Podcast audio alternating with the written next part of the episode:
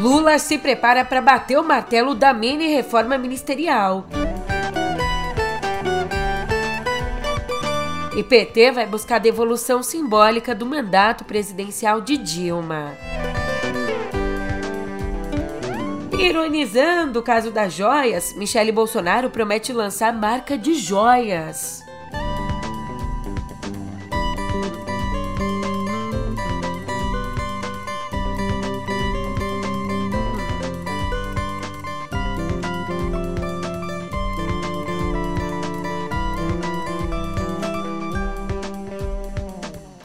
Ótimo dia, uma ótima tarde, uma ótima noite para você. Eu sou a Julia Keck e vem cá, como é que você tá, hein?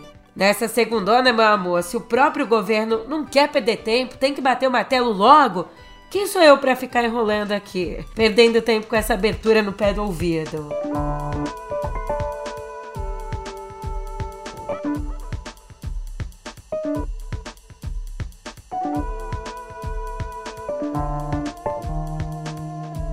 Depois de uma semana na África, o presidente Lula volta ao Brasil para resolver uma treta, bater o martelo, terminar a mini reforma ministerial, ampliando o espaço do Centrão dentro do governo em troca de apoio no Congresso. E a gente já sabe dois nomes que estão certos: André Fufuca, do PP, e o Silvio Costa Filho, do Republicanos. Ô, Julia, mas eles vão ser ministros do quê? Aí é que tá. Nem o governo sabe ainda. Apesar, é claro, das negociações terem começado há três meses. As hipóteses são: o Costa Filho deve ficar com portos e aeroportos, substituindo Márcio França, que vai ocupar outra função dentro do governo ainda. Agora, é um mistério qual será o ministério do Fufuca, líder do PP na Câmara e aliado carne e unha com Lira. Ainda não foi decidido porque o Centrão quer uma pasta relevante, ou seja, quer o Ministério da Saúde, Desenvolvimento Social ou Agricultura, mas o governo não sabe bem o que acha disso não. Mesmo assim, assessores do Lula já cogitam um mandato tampão. Nesse caso aqui, Fufuca daria lugar a Lira ou outro indicado como parte das negociações para ele substituir o atual presidente da Câmara em 2025. Aliás, fora da esplanada, mais ainda nessa dança das cadeiras, como parte das mudanças acordadas com o Centrão, a Caixa deve mudar de mãos. Nesse caso aqui, a servidora de carreira Rita Serrano sai. Sai e deve ser substituída pela ex-deputada Margarete Coelho, do PP, uma das principais aliadas do Lira. E nesse cenário político de tirar a Caixa das mãos de uma servidora de carreira e passar para as mãos do Centrão, a Caixa abriu uma consulta pública de preços para a contratação de banco de dados de pessoas expostas politicamente e monitoramento de mídia nacional e internacional de notícias, citando a Caixa. Aqui a vigilância ajuda a identificar crimes que envolvam desvios de verba do setor público, só que também, né, ao mesmo tempo vai na contramão do projeto de lei aprovado pela Câmara, Câmara do Lira, do Centrão, projeto que criminaliza o preconceito de instituições financeiras contra pessoas expostas politicamente e seus parentes ao não autorizar a abertura de contas ou negar crédito. Então, já que o que está em pauta é o reboleio do Centrão, que deve aumentar o sucesso do governo no Congresso, já que o assunto é esse, sim, o governo venceu uma etapa relacionada ao arcabouço fiscal a aprovação no Congresso, mas a execução ali na prática do arcabouço é incerta e o governo pode ter de recorrer à contabilidade criativa.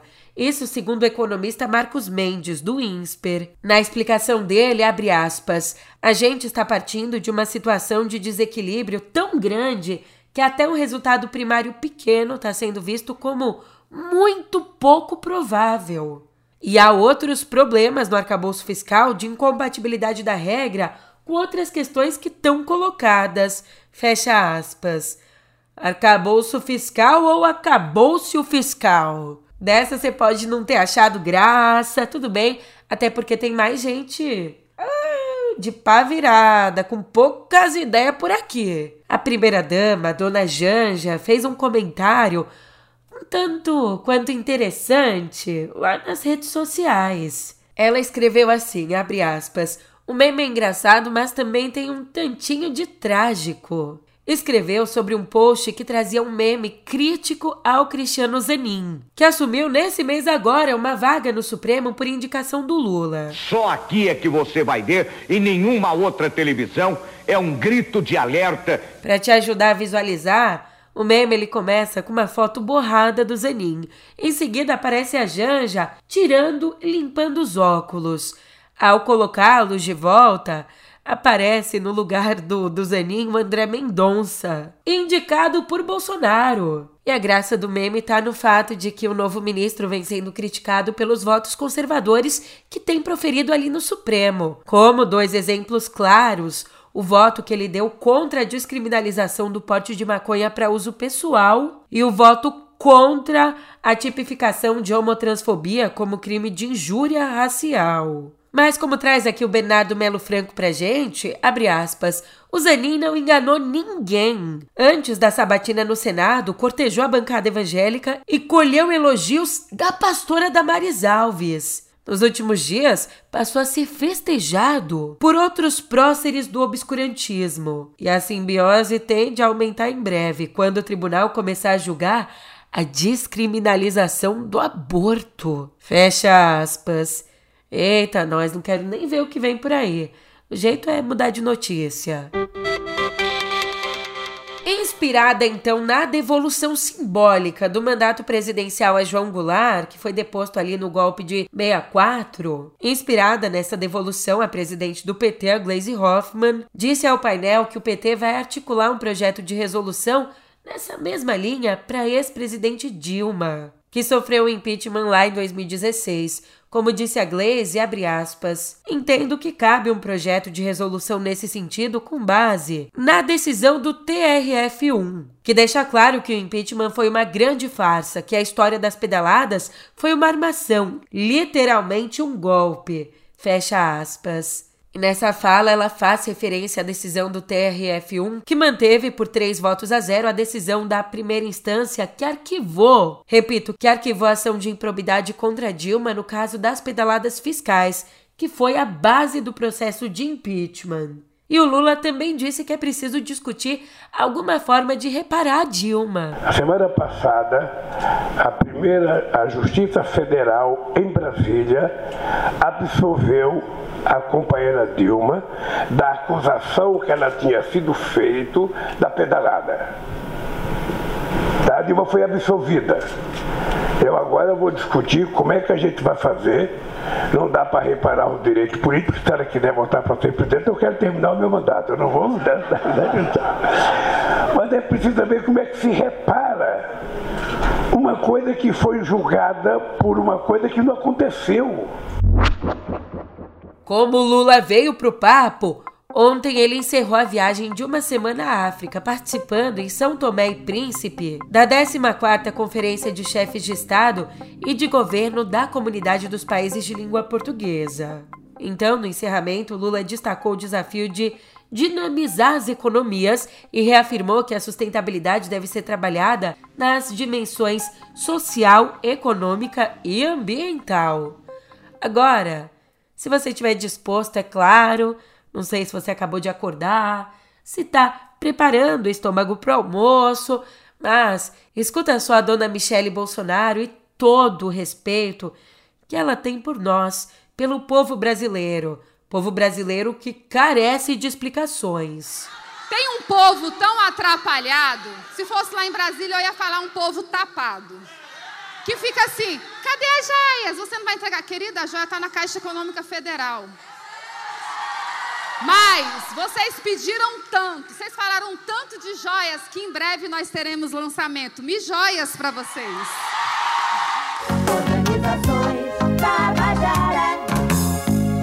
Então, foi com ironia que a ex-primeira-dama mencionou o caso das joias num evento do PL Mulher no sábado em Pernambuco. Para ela, isso é uma tentativa de integrantes do governo de desviar o foco da CPMI do 8 de janeiro. Ela também disse que paga as contas em dia e que sempre teve medo de ter o nome na lista de devedores da Serasa.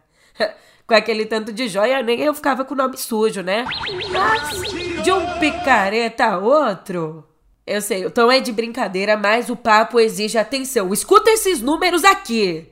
Para o que você está fazendo, escuta. Entre quinta-feira, o dia em que Trump se entregou à polícia da Geórgia por tentar fraudar o resultado das eleições em 2020, entre quinta e sábado, a campanha dele arrecadou 7 milhões e 100 mil dólares, mais ou menos 34 milhões de reais. E aliás, a campanha dele, que é o pré-candidato republicano à Casa Branca, a campanha tem lucrado até com a foto do Trump sendo fichado na prisão.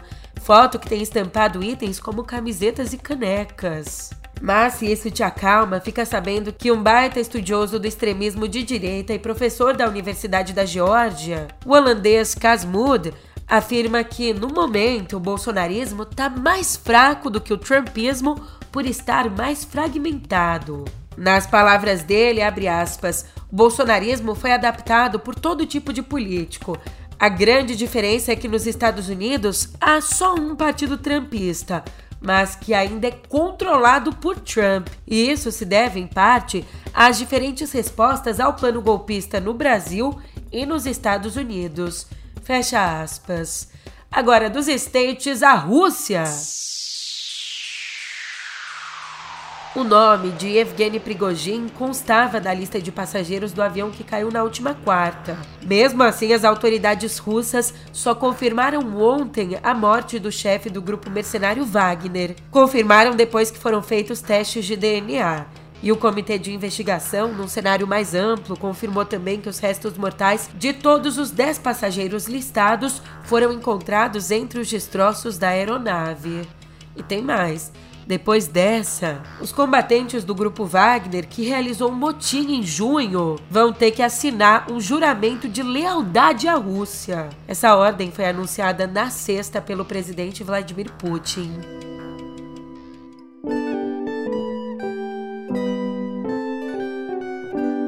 Avanço na ciência. Pela primeira vez, cientistas conseguiram sequenciar completamente o cromossomo Y que é exatamente né, aquela estrutura que leva informações genéticas entre as células.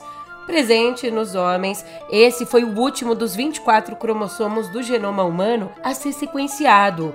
Então, esse novo trabalho agora apresenta características inéditas relevantes para futuras pesquisas sobre fertilidade.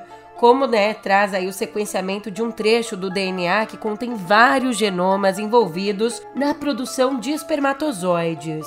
E os pesquisadores também descobriram que parte do DNA desse cromossomo foi erroneamente considerado de origem bacteriana em estudos anteriores. Agora, no mundo do futebol, o papo é sério. A FIFA suspendeu por três meses o presidente da Federação Espanhola de Futebol, o Luiz Rubiales. E enquanto ele fica afastado, vai ser investigado o beijo forçado que ele deu na meio-campista da seleção, a Jenny Hermoso. Isso durante a premiação da Copa do Mundo. Segundo a FIFA, a suspensão entrou em vigor no sábado. O dirigente alega que o beijo foi consensual mas a própria jogadora, as colegas dela e o governo espanhol condenaram a atitude. E além de não ter consentido, a jogadora disse que se sentiu vulnerável e vítima de uma agressão. Pelo menos, voltando ao Brasil, a gente olha para o ramo da história e a gente tem avanços aqui também. Graças ao trabalho de uma equipe de arqueólogos, o número de sítios rupestres conhecidos em São Paulo quase triplicou eu não falei dobrou, disse triplicou, quase triplicou nos últimos quatro anos, passando de 19 em 2019 para os atuais 54, podendo aumentar futuramente. O que tem ajudado muito aqui é um mapa produzido pelo Museu de Arqueologia e Etnologia da USP, que permite visualizar esses ambientes com dados, imagens e modelos tridimensionais, já que, claro, muitos deles estão em lugares de difícil acesso ou em áreas particulares. E um exemplo legal de um novo sítio conhecido é a Pedra do Dioguinho, que tem o maior painel rupestre já identificado no estado, com 48 metros de extensão.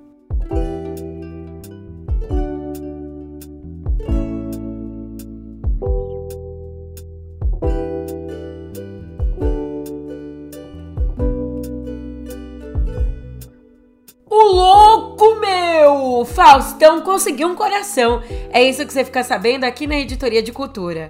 Nossa, minha imitação foi podre, mas essa notícia é boa. O apresentador, de 73 anos, foi submetido ontem à tarde a um transplante de coração no Hospital Albert Einstein, em São Paulo. De acordo com o um boletim médico, a cirurgia durou duas horas e meia e foi um sucesso. Mas o Faustão vai continuar por enquanto na UTI porque, de acordo com os médicos, abre aspas, as próximas horas são importantes para acompanhamento da adaptação do órgão e o controle de rejeição. Fecha aspas. Lembrando que o Faustão conseguiu o coração porque ele estava na fila de transplantes urgentes por sofrer de insuficiência cardíaca grave. E mesmo com essa boa notícia, o fim de semana foi triste. Foi, pelo menos para os fãs de música. Amorosa, rainha do funk, poderosa olhar de diamante no... sábado, o Rio perdeu um pouco do próprio Rio de Janeiro, da sua essência, com a morte do cantor MC Marcinho, apelidado de o príncipe do funk. Ele era super novo, tinha 45 anos e enfrentava problemas cardíacos. Aliás, um dos criadores do chamado funk melody, que é aquele funk mais dançável, sabe? Ele colecionava sucessos como Garota Nota 100 e Glamurosa.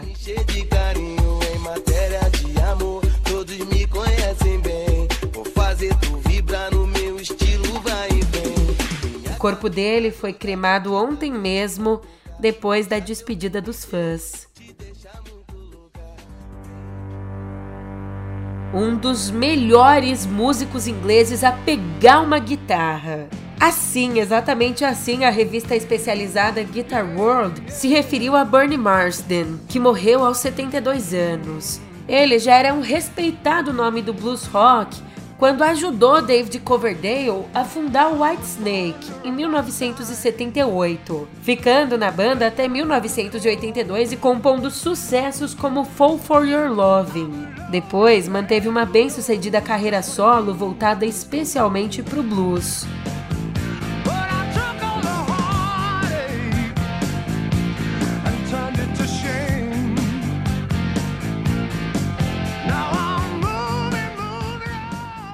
E agora, para começar bem a semana, que ninguém merece, né? Esse noticiário para baixo, eu sei, são notícias tristes, mortes, eu sei, mas também tem uma notícia aqui pra balançar, uma polêmica. Eu sei que você gosta, eu te conheço. Foi revelado que peças do acervo do Museu Britânico estavam à venda na internet. Você tá pasmo? Claro que sim, né? Então, obviamente, essa revelação deixou em má situação uma das mais importantes e também mais controversas instituições culturais do mundo. E foi por esse episódio que, na sexta, o diretor do museu, o Hartwig Fischer, pediu demissão, depois de vir a público que centenas de peças foram desviadas desde 2013 e que, por conta dos registros incompletos, muitas não têm nem como ser rastreadas. E um ponto importante é que esse escândalo não é uma situação única, isolada, não. Na verdade, ele torna ainda mais delicada a política do museu, uma política apoiada pelo governo conservador, de não devolver aos países de origem as peças que foram obtidas durante o período colonialista.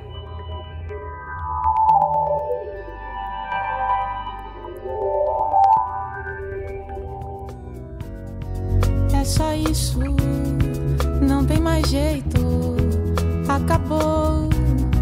Boa sorte, não tenho o que dizer, são só palavras. Vanessinha, terror do Ricardo Salles, entendeu? Vanessa da Mata mandou papo, então tá dado.